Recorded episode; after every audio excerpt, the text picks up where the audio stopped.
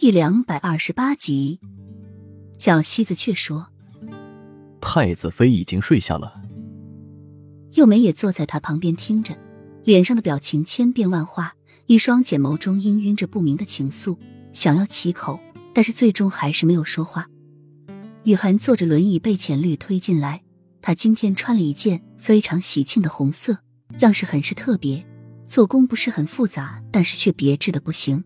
衣服上绣着“吉祥如意”，虽是简单的四个字，却将这一身衣服全部都沾满了。脸上带着淡淡的微笑，他就那样被浅绿推进来。他一进来，他仿佛感觉他身上那种喜庆的气氛把整个屋子都感染了。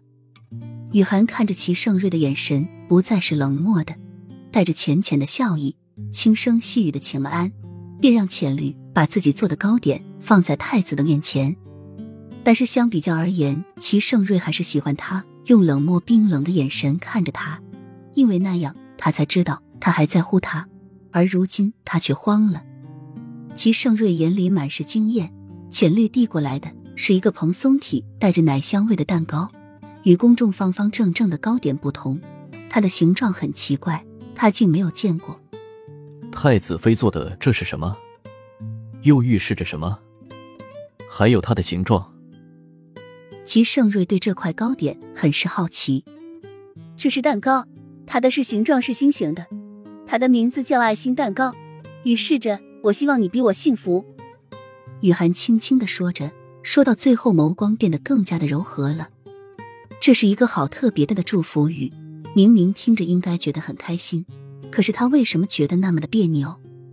太子，我来为你。又没伸出手，准备去拿桌上的爱心蛋糕。不用了，这是太子妃做的，应该由她来为本宫。齐盛瑞出声阻止，又没脸上的笑容僵了一下，还是收回了手。太子，我不太方便，还是让妹妹来吧。他都已经要退出了，圣旨也放在了袖子中。他不是不想喂他吃，而是不想再让自己再抱任何的希冀了。又没再次伸手，尖细晶莹的指甲在爱心蛋糕中轻轻的扯下一块蛋糕，送到了齐盛瑞的嘴里。